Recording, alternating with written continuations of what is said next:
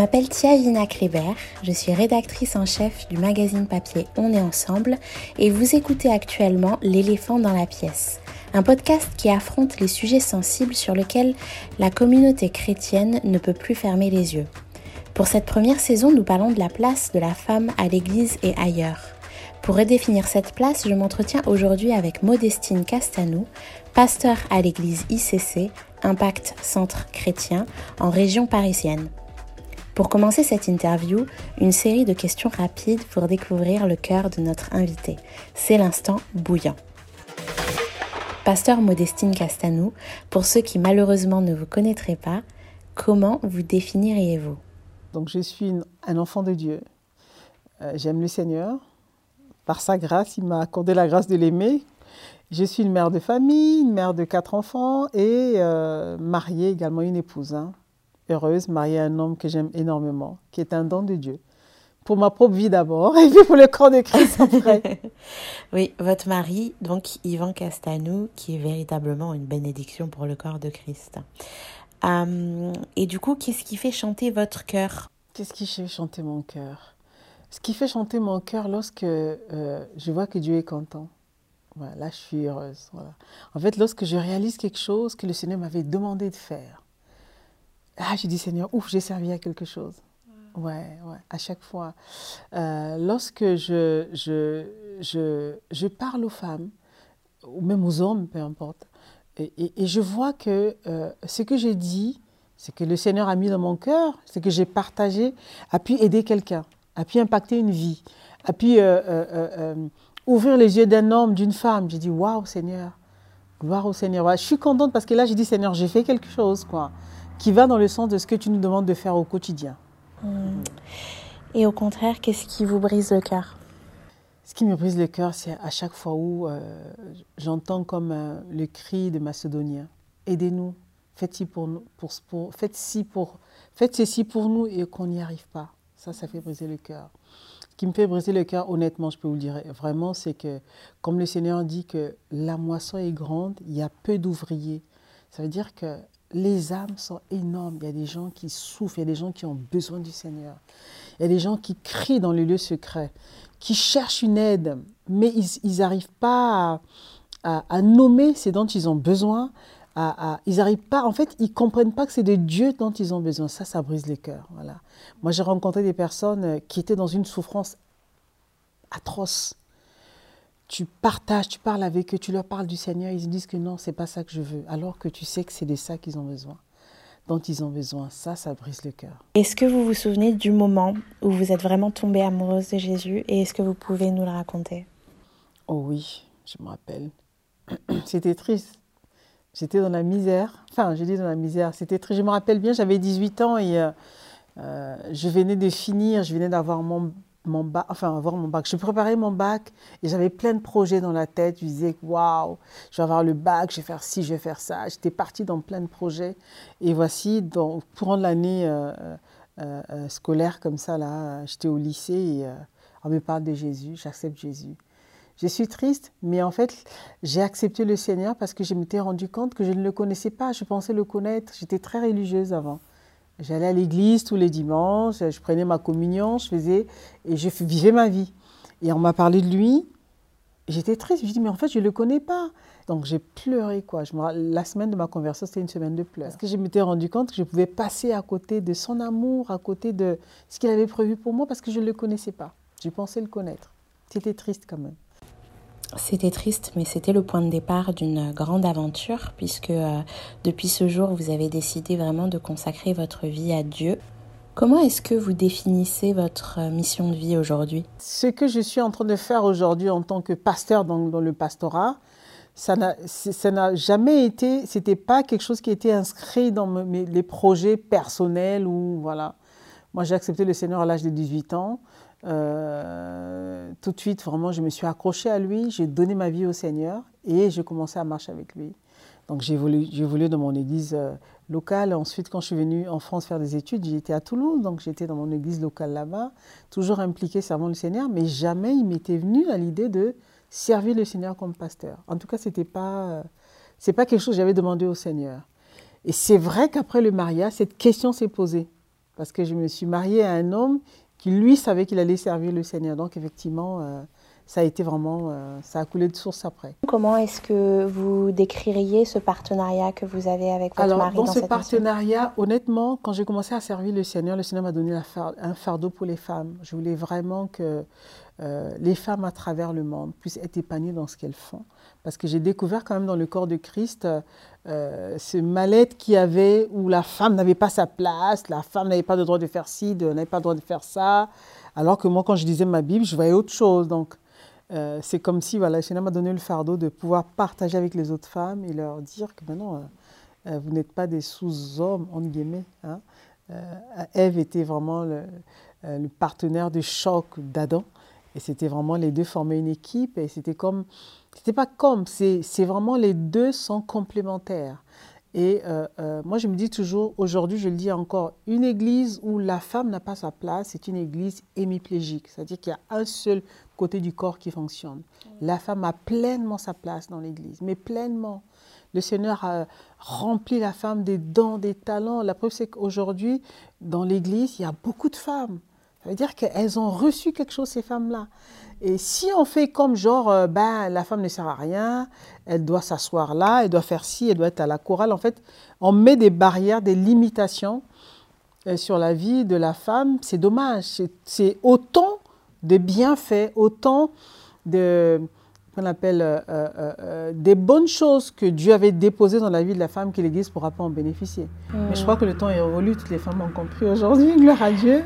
On essaye quand même. je Oui, pense, je pense. Pas, ouais, il y a, il y a quand même un peu de chemin à faire. Mais, euh, mais oui, je suis complètement d'accord avec vous. Mm. Et justement, dans, dans ce partenariat-là, est-ce que c'est facile euh, pour euh, votre mari de, de justement partager la, La- charge du foyer? Parce que le contre-argument de ce que vous avanciez, euh, généralement, quand les gens sont pas d'accord, ils disent Mais oui, mais si la femme, elle est tout le temps dehors à sauver le monde, à faire tant de choses, qui s'occupe de la famille? Mm. Donc, euh, du coup, comment ça fonctionne pour vous? Alors, comment ça fonctionne pour nous? Honnêtement, mon mari est mon premier supporter. C'est lui le premier qui m'a poussé. voilà, qui m'a poussé, qui m'a dit Tu peux faire, tu peux y arriver, fais ci, fais ça. Il a été vraiment mon premier pasteur, mon premier coach, mon premier mentor. Il m'a toujours poussé à faire tout ce que je fais aujourd'hui. Donc, ça a été plus facile en fait. Donc, je ne vais pas dire Ok, non, mon rôle, c'est de faire ci à la maison. En fait, le problème vient du fait que euh, lorsque la femme ne connaît pas son identité, et qu'elle se lance dans un projet ou dans un domaine, elle peut oublier quel est son rôle réellement. Or, nous, les femmes, nous avons plusieurs rôles à jouer. La femme est multitâche. Voilà. Nous sommes avant tout enfants de Dieu. Donc, en, tant qu'enfants de Dieu, ben, on a une relation avec le Seigneur, une véritable relation. On n'attend pas d'épouser un homme qui prie pour prier. On n'attend pas d'épouser un homme qui, euh, qui prie pour les malades, pour prier pour les malades. On est d'abord, avant tout, enfants de Dieu. Donc, en tant qu'enfants de Dieu, Dieu attend quelque chose de nous. Dieu attend que nous puissions nous impliquer euh, personnellement dans notre relation avec lui. Ensuite, euh, pour celles qui sont mariées, elles sont épouses. Euh, après l'épouse, quand on a des enfants, on est mère. Voyez, les rôles se succèdent. Et après, on peut, on peut être servante de Dieu dans l'Église. Voyez, et ce que je donne là comme ça, ça a l'air comme ça, mais c'est pas, pas dans le désordre. J'ai donné un peu les rôles principaux dans l'ordre. Donc, on est d'abord enfant de Dieu, donc on doit obéir au Seigneur. Ensuite, lorsqu'on est marié à son mari, il faut s'occuper de son mari, il faut s'occuper de son foyer, il faut s'occuper de ses enfants. Et aujourd'hui, les femmes qui veulent vraiment servir le Seigneur ou même euh, euh, euh, se lancer dans la vie professionnelle, embrasser des carrières, le problème arrive lorsque la femme n'arrive pas à s'organiser. Voilà, c'est ça, c'est ça qui crée où les, hommes sont frustrés, la femme a délaissé la maison, mais c'est une histoire, c'est une question avant tout d'organisation, de planification, de la gestion des priorités. Je pense. En vous occupant justement des femmes, qu'est-ce qui, qu'est-ce que vous avez remarqué qui leur manquait justement pour euh, aller, euh, bah, aller en mission, aller occuper la place où Dieu les appelle Moi, je pense que la femme aujourd'hui dans l'Église, hein, parce que dans le monde, c'est autre chose. Hein. Dans le monde, c'est euh, d'autres tendances, c'est le féminisme et tout, donc c'est pas la, la même chose. Dans l'Église aujourd'hui, la femme, il lui manque quand même beaucoup d'enseignement, d'être enseignée, de connaître son identité, de connaître sa place. Une fois que la femme avait vraiment compris cela, qu'est-ce que Dieu attendait d'elle, ah ben, le reste, c'était plus facile. Moi, je me rappelle à notre, euh, dans notre modeste milieu, de guillemets, nous, dans notre ministère des femmes, euh, aujourd'hui, je vois les femmes que j'ai vues il y a dix ans, lorsqu'elles arrivaient, mais c'était vraiment, euh, elles se mettaient la limite derrière, elles-mêmes, elles s'excluaient, elles disaient, ça, j'ai pas le droit de le faire parce que je suis une femme. Aujourd'hui, quand je les vois, oui, il y en a qui prêchent, il y en a qui tiennent, qui dirigent des campus chez nous. Il y en a voilà, qui prêchent dans les mariages, qui prient pour les malades. Voilà. Elles osent parce qu'elles ont compris qui elles étaient. Donc je pense qu'au départ, c'est une histoire d'enseignement, une histoire d'évangile qui a pas été enseignée correctement, à peu près, mais bon. Et justement, à propos des femmes, pour faire le lien avec euh, le prochain numéro du magazine euh, On est ensemble, où sont les femmes selon vous? Mais je pense que les femmes sont là, elles sont prêtes. Où est la place d'une femme selon vous? La place de la femme est là où Dieu avait prévu qu'elle soit, à côté de celui à qui il avait donné le mandat. la place de la femme est à côté de l'homme, mais vraiment à côté, pas derrière, pas devant, mais à côté. Euh, selon vous, comment est-ce qu'une femme devrait considérer, mesurer où est sa place dans le monde? C'est à la mesure de ce que Dieu a mis à l'intérieur d'elle. Selon ce que Dieu a mis à l'intérieur de toi, tu peux savoir que non, je suis la réponse pour Dieu dans tel domaine. Et là, tu sais que tu sers à ça. Voilà. La même manière qu'il a, quand il a appelé Jérémie, il a dit euh, Jérémie, voilà, avant que tu ne sois conçu dans le sein de ta mère, je te connaissais, je t'avais déjà établi prophète. Voilà quelqu'un qui n'est prophète, qui était ignorant, simplement il ne savait pas. Mais dès lors que Dieu l'a révélé, et quand il l'a su, on a vu après Jérémie devenir un prophète. Donc une femme, il faut savoir quels sont les battements de ton cœur en tant que femme. Qu'est-ce qui te tient à cœur? Moi, aujourd'hui, le battement de mon cœur, c'est la construction.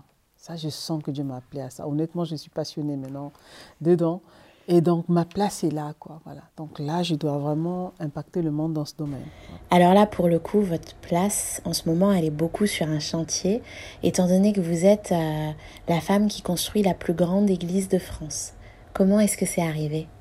Alors, modestement, je suis la femme qui construit, pas exactement.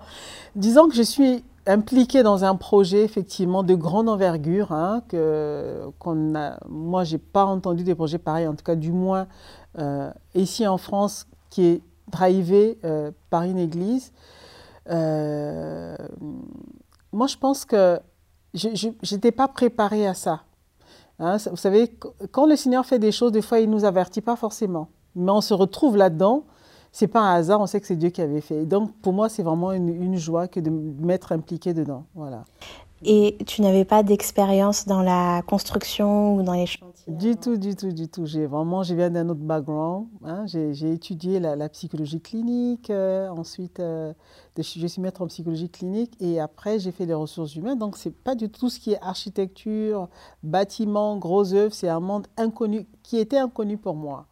Mais euh, j'aime dire que le Seigneur, il sait toutes choses. C'est-à-dire que quand il veut t'utiliser dans un domaine, il va commencer à te préparer dans les coulisses. Donc euh, ma première préparation, ma, première exposition au monde du bâtiment fut lorsque nous étions dans le tout premier bâtiment qu'on avait acquis en tant qu'église à l'époque, euh, qui était, lorsque nous sommes entrés dans ce bâtiment en 2002, il était déjà grand pour nous mais il s'est retrouvé tout de suite, enfin, ce bâtiment s'est trouvé plus petit plus tard, et donc il fallait déménager. On avait plein de conflits de, de, voisinage et autres. Hein. Dans notre milieu, c'est un peu ça. Hein. Quand on fait trop de bruit, les voisins ne sont pas contents. Il fallait déménager. Et honnêtement, c'était un challenge. C'était vraiment un challenge. Moi, je me rappelle, il y a certains dimanches, on était là, le pasteur était en train de prêcher, euh, euh, les voisins qui cognaient. Euh, ça moi, ça me vraiment tout au-dedans de moi tourné, quoi. J'ai dit, Seigneur, mais fais quelque chose, Seigneur, qu'est-ce qu'on doit faire? On a tout essayé, on a vu des agences immobilières, il a rien, on n'a rien, qu'est-ce qui se passe? Et vraiment, le Seigneur a déposé ça comme un fardeau dans mon cœur. J'ai dû prendre trois jours de jeûne et prière pour chercher le Seigneur. Et là, le Seigneur a fait grâce, on a pu trouver un lieu. Et euh, l'autre souvenir que j'ai, ah, je parle un peu de mes débuts dans la... Parce que les gens pensent que j'ai étudié, je fais le bâtiment, je viens de quelque part. je viens d'un monde où franchement le bâtiment n'était pas, c'était pas dans, mon, dans mes cordes. Et euh, euh, je me rappelle qu'on a trouvé ce bâtiment-là. Un bâtiment, c'était un, atelier hein, de menuiserie. Donc on est, je me rappelle, j'étais avec deux frères, nous sommes entrés. L'agent immobilier nous faisait visiter le bâtiment et je regarde, je dis, c'est ici. C'est ici, je vois la salle, ça sera là. Les fois, dit, Pasteur Maud, mais c'est un atelier de menuiserie. C'est vétus, il n'y a rien. Je dis, mais moi, je vois quelque chose ici. Vous voyez, c'est comme si quand Dieu vous dépose un, fardeau dans votre cœur, c'est comme si en même temps, il vous équipait. Il ouvrait vos yeux, il ouvrait vos oreilles pour que vous puissiez comprendre ce que lui comprend, voir ce qu'il lui voit. Et ça, c'était vraiment ma première exposition au monde du bâtiment. Et là, tout de suite, je me suis impliquée. J'ai travaillé avec l'architecte de l'époque euh, et j'ai pu me familiariser avec euh, le monde de la construction. C'était mes débuts. Mais est-ce qu'il y a quand même eu des, petits moments de doute? Parce que c'est vrai que vu que vous, vous, vous, veniez de quelque chose de complètement différent, mm. euh, que c'était un projet d'envergure, est-ce qu'il y a eu des moments de doute et comment est-ce que vous avez fait pour les surmonter justement? Alors, les moments de doute, honnêtement, dans le tout premier projet qui était tout petit, petit, petit par rapport à, comparé à celui-ci, hein, celui dans lequel on est actuellement, euh, le petit, j'étais un peu, alors j'étais beaucoup plus observatrice. C'est comme si j'étais dans une école de formation, donc j'observais beaucoup, je posais des questions, je comprenais pas tout le langage. Mais lorsque nous sommes arrivés dans ce gros, je commençais à comprendre un peu le monde du bâtiment, comment ça fonctionnait. Et les doutes, j'en ai vraiment eu. Honnêtement, euh, aujourd'hui, nous sommes à pratiquement on arrive vers la fin du chantier, entre guillemets. Mais euh, lorsque je regarde en arrière, j'ai dit Seigneur, si tu m'avais dit que ce serait comme ça, je ne me serais jamais impliquée. je ne me serais jamais lancée parce que c'est beaucoup de stress, hein. euh, beaucoup d'inconnus pour nous, enfants de Dieu. Hein. Honnêtement, nous nous sommes lancés dedans par la foi. Les gens ne connaissent pas l'histoire derrière, mais euh, lorsqu'on a commencé, on ne savait pas où on allait. Le Seigneur nous a dit bâtissez-moi. Moi, j'entendais à chaque fois, moi, je suis comme les oreilles du pasteur. Quand il parle, moi, j'écoute et j'exécute. Voilà, c'est comme ça que je, fonctionne avec lui. Et euh, un jour, il disait, le Seigneur dit de lui bâtir un, hôtel dans la capitale de la francophonie. Euh. j'ai dit, waouh, j'ai noté, j'ai dit, Seigneur, super, c'était tout excitant. J'ai dit, Seigneur, va te bâtir un hôtel. Mais on ne savait pas de quoi le Seigneur parlait réellement. Parce que, waouh, quand on, a, on s'est mis, on a commencé à chercher le lieu, on a visité des endroits, on était euh, attiré par un endroit qui était plus petit, cinq fois plus petit que cet endroit où nous sommes, ce lieu. On était intéressé, on a fait une offre, le propriétaire a accepté. Et euh, il a fallu que donc on aille voir euh, la municipalité pour leur présenter notre projet. Et tout excité, on était là, on est arrivé. Et on arrive là, c'est monsieur le maire qui dit, mais votre projet, voulez faire ça dans ce bâtiment? Je dis, oui, c'est exactement ça. Il me dit, non, c'est lui qui nous a dit non, je vais vous présenter un autre bâtiment. ah, ça, c'est l'humour du Seigneur. C'est vraiment l'humour du Seigneur. Et il nous a emmenés ici. Alors, moi, j'étais scandalisée du Seigneur, c'est pas possible, mais c'est immense. Il dit, mais c'est énorme, mais qu'est-ce qu'on va faire d'un lieu comme ça? Ça n'avait rien à voir avec ce qu'on avait et ce qu'on souhaitait avoir, en fait. Et c'est là que cette parole que le Seigneur avait donnée à son serviteur, donc à mon mari, hein, à notre pasteur, que je veux que vous puissiez me construire euh, euh, un lieu, un hôtel dans la capitale de la francophonie. J'ai dit, Seigneur, c'est ce que tu veux, parce que nous, on n'a pas demandé, en fait. On nous a emmenés ici, Seigneur, on va, on va, on va y arriver. On va y aller, voilà. Donc, euh, voilà comment l'histoire a commencé, et c'était... Magnifique. Et est-ce que vous pouvez nous expliquer à peu près votre rôle, justement, dans, dans, dans ce grand projet alors, dans ce grand projet, mon rôle, alors moi j'étais un peu, depuis le début je suis là, hein, j'étais dans la programmation, ensuite euh, lorsqu'il a fallu euh, signer des contrats avec des entreprises, j'étais toujours là. Mais aujourd'hui, le rôle que je joue, euh, c'est le rôle de, coordinatrice, un peu je coordonne un peu tout. Alors, de temps en temps, je vais aux réunions de chantier, mais il y a tous les corps de métier, vous inquiétez pas, c'est pas moi qui suis maçon là, mais je coordonne. Je, contrôle, j'essaie de suivre un peu les choix, les choix architecturaux. Voilà, je suis là un peu euh, les yeux un peu de l'Église, un peu entre guillemets, pour dire voilà ce qu'on veut, voilà ce qu'on ne veut pas, et voilà, c'est à peu près ça. Est-ce que c'est pas compliqué de se sentir euh, à sa place en, tant que femme dans ce genre de projet? Parce que c'est vrai que c'est aussi euh, d'habitude, c'est un métier qui est vraiment fait par des hommes. Et du coup, j'aimerais savoir comment est-ce que, comment est-ce que vous, vous sentez par rapport à ça? Alors, comment je me sens? Honnêtement, euh, je ne suis pas du tout intimidée. c'est franchement non. Euh, c'est vrai que c'est un métier, euh, c'est un monde, le, monde du bâtiment, c'est un monde qui est très très masculin, donc et c'est un monde assez particulier. Hein. J'ai découvert plein de choses. Ici, les gens sont pas délicats, voilà, ils s'imposent. des fois, il y a des cris, voilà. Et, et, il faut travailler dans ce monde-là, dans ce milieu-là. Donc moi, j'ai pu trouver ma place, voilà. Euh, et l'avantage, c'est que je me j'ai pu trouver place parce que tout de suite, je me suis positionnée, enfin, je me suis positionnée, ça c'était d'office, hein, comme maître d'ouvrage. Donc, en tant que maître d'ouvrage, c'est moi qui dis aux entreprises qu'ils doivent faire. Voilà, quelque part. Donc, euh, je pense que la position a, a, un peu fait le reste. Voilà. Donc, du coup, il y a quand même un respect qui, qui, qui, qui s'installe, mais c'est vrai que d'une manière générale, c'est pas facile. Quoi. Euh, c'est un monde qui est un peu plus difficile quand même. J'imagine qu'il faut être euh, vraiment à l'aise avec son identité, avec sa valeur et du coup avec sa relation avec Dieu. Voilà, pas être impressionné par ce que les gens disent, par ce que les entreprises peuvent dire, parce qu'ils ont des fois ils parlent chinois, mais voilà. Mais euh, on dit non non, ok, ça dépend de ce que tu dis, mais moi je veux ça. Voilà, ce que je veux, c'est ce que je veux voir faire sur le chantier. Voilà, donc n'est pas en tout cas, moi, j'hésite pas de dire exactement ce que je veux où est-ce qu'on va, c'est quoi la direction, c'est quoi le... Voilà, ça, on précise. C'est dingue. Mais est-ce que du coup, vous avez des conseils à donner à justement une femme qui, qui, qui est appelée dans un milieu qui est, où il y a beaucoup d'hommes, où ça requiert vraiment d'être euh, euh, secure dans son identité? Est-ce que hmm. vous avez des quelques clés à lui donner? Alors, les clés que j'ai à donner à une femme qui veut se lancer dans un monde, dans un métier où, où il, y a une, il y a une dominance, prédominance masculine, tout simplement, c'est important de connaître son identité. Et moi, je disais souvent que lorsqu'on regarde la parole de Dieu, euh, c'est vrai que Dieu a créé Adam, a créé Ève, mais en fait, euh, euh, Dieu ne regarde pas le... pour confier une tâche à une personne, moi j'ai vu dans la Bible, hein, il va regarder à ce qu'il a mis ce qu'il a déposé comme talent, comme don à l'intérieur de cette personne. Donc quand Dieu t'appelle, quand Dieu te donne un fardeau, c'est que tu as été qualifié. Il t'a qualifié, il t'a donné les capacités pour, donc tu peux. Donc ne pas, euh, euh, ne, pas hésiter d'oser, hein, d'aller sur les chantiers battus ou d'aller dans les endroits où franchement euh, personne ne nous attendait. Mais serait compter sur, s'appuyer sur son identité, mais compter sur la grâce de Dieu. Mais oser aussi, voilà.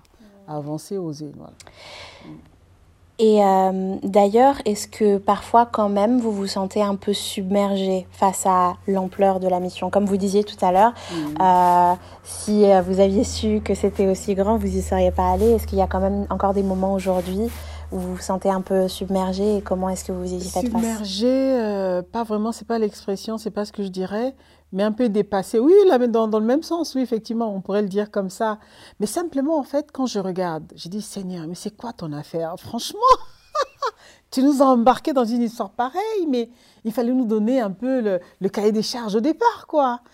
Tu nous as jetés comme ça et ensuite, on a, évidemment, sur ces chantiers, on a rencontré beaucoup de défis, mais sérieux, hein, des, défis sérieux. On a dit, Seigneur, mais, mais en même temps, à chaque fois, à chaque, à chaque étape, on, sent que, sentait qu'on sent toujours jusqu'à présent qu'il est là.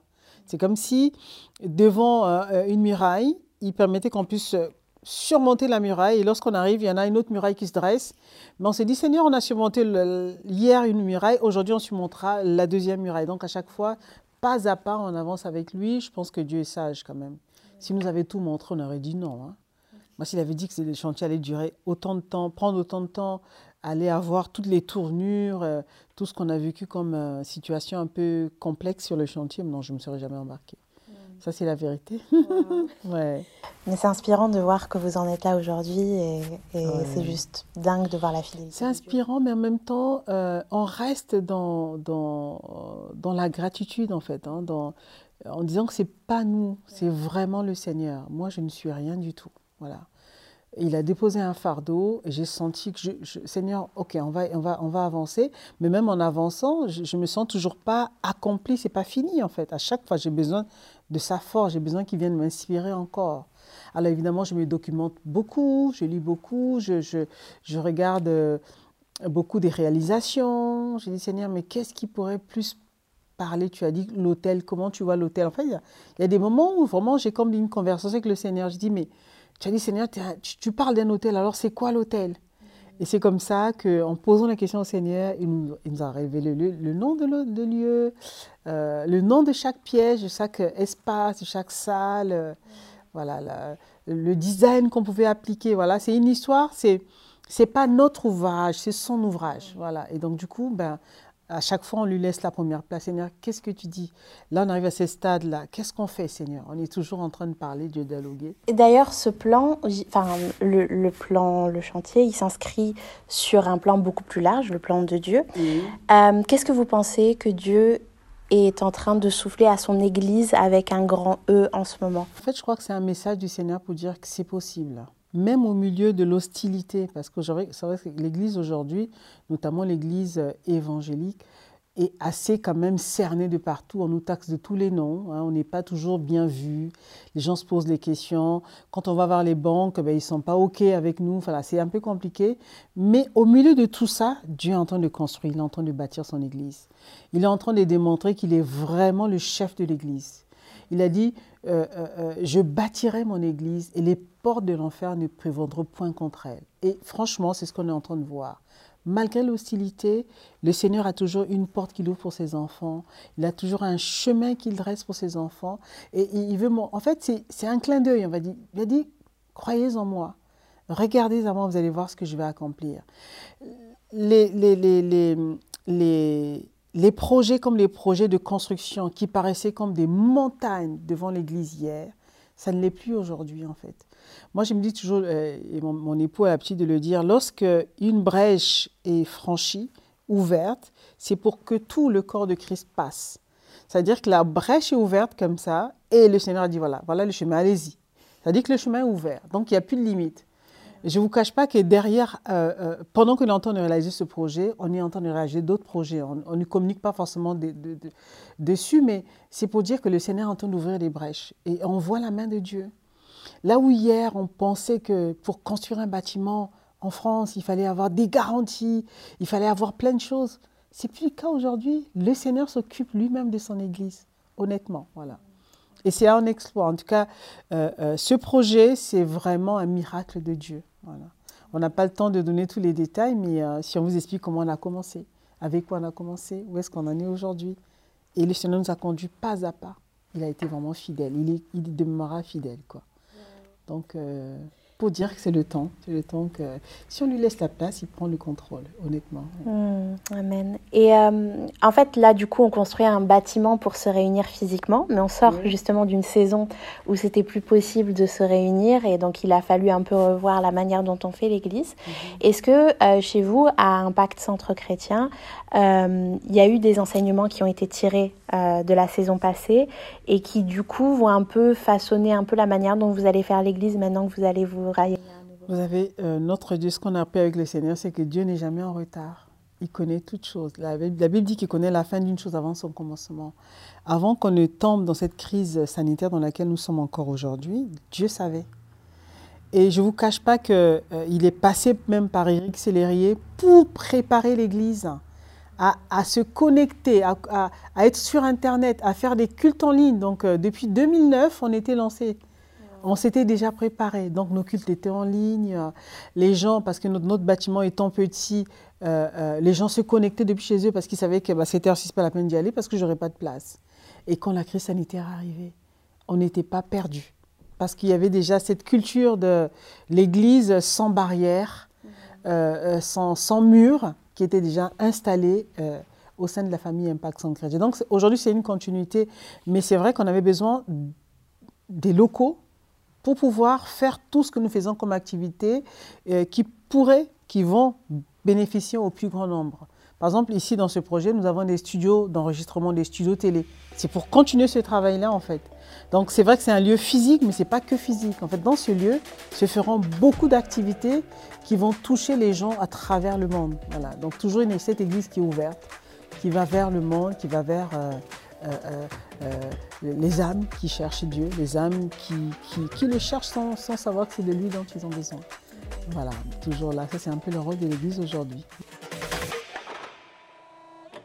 Merci à tous d'avoir suivi cet entretien. Un regard chrétien sur la place de la femme dans la société aujourd'hui, c'est ce que nous vous proposons dans le nouveau numéro de On est ensemble. Retrouvez Modestine Castanou, mais aussi Claude Houd, Audrey Mac et bien d'autres dans les pages du magazine. Rendez-vous sur onestensemblemag.com pour recevoir votre exemplaire.